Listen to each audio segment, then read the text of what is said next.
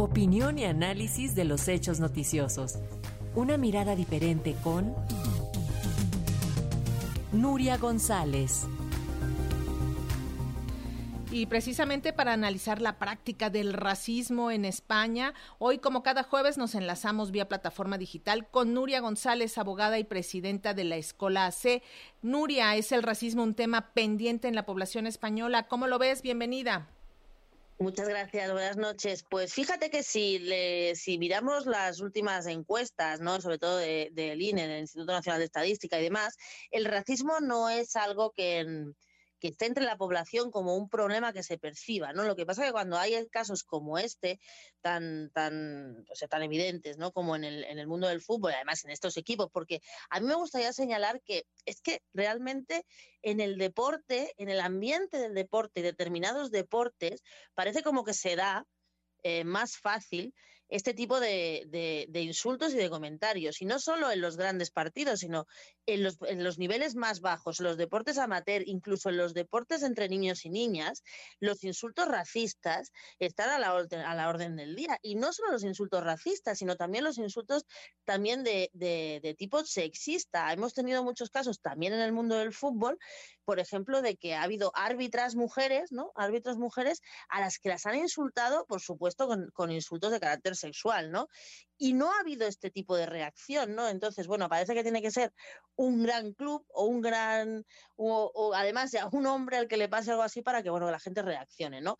Pero como te repetía antes, eh, hay en el día a día no, no, no, no resulta un problema el tema del racismo, pero hay determinados ambientes donde eh, sí se va generando. Y luego hay determinadas eh, circunstancias, en algunas ciudades, por ejemplo, como Madrid, ¿no? donde hay más concentración, sobre todo de población más latina, específicamente de Perú y de, República Dominicana, o por ejemplo Cataluña, donde hay muchísima población de origen marroquí y subsahariano, ¿no? Tenemos aquí más población de ahí, donde se, si no se hacen buenas políticas de integración, se generan como guetos, ¿no?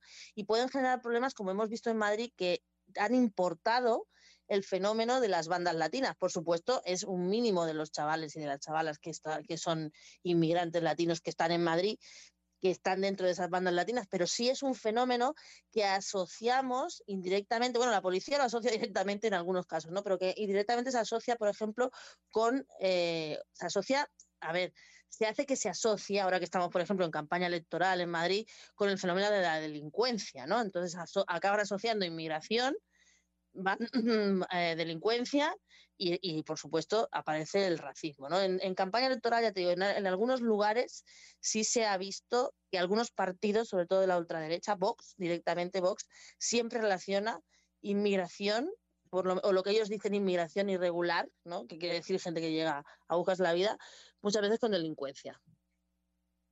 No es la primera vez, desde nuestro Hugo Sánchez, cuando fue a jugar, también mm. era una discriminación tremenda contra él. Dani Alves, ahora dices Vinicius. Eh, ¿Se impulsa alguna política pública desde los gobiernos contra discriminación y machismo?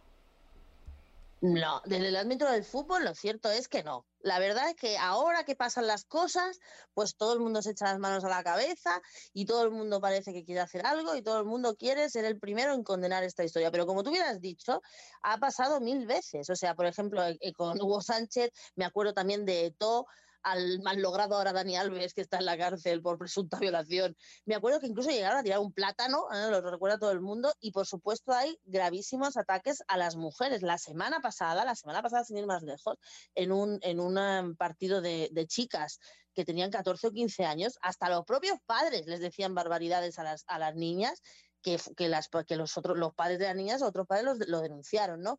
Pero en realidad no existe, más allá de, bueno, pues sí, ¿no? Pues campañas institucionales y demás, eh, no existe este tema. Ahora quieren arreglarlo todo judicializando el asunto, ¿no? Como si todo fuera un delito, como si todo fuera delito de odio. Y sin embargo, no se dan cuenta que es un tema de educación y es un tema de convivencia donde es mucho más difícil que no simplemente llevar las cosas a un juzgado.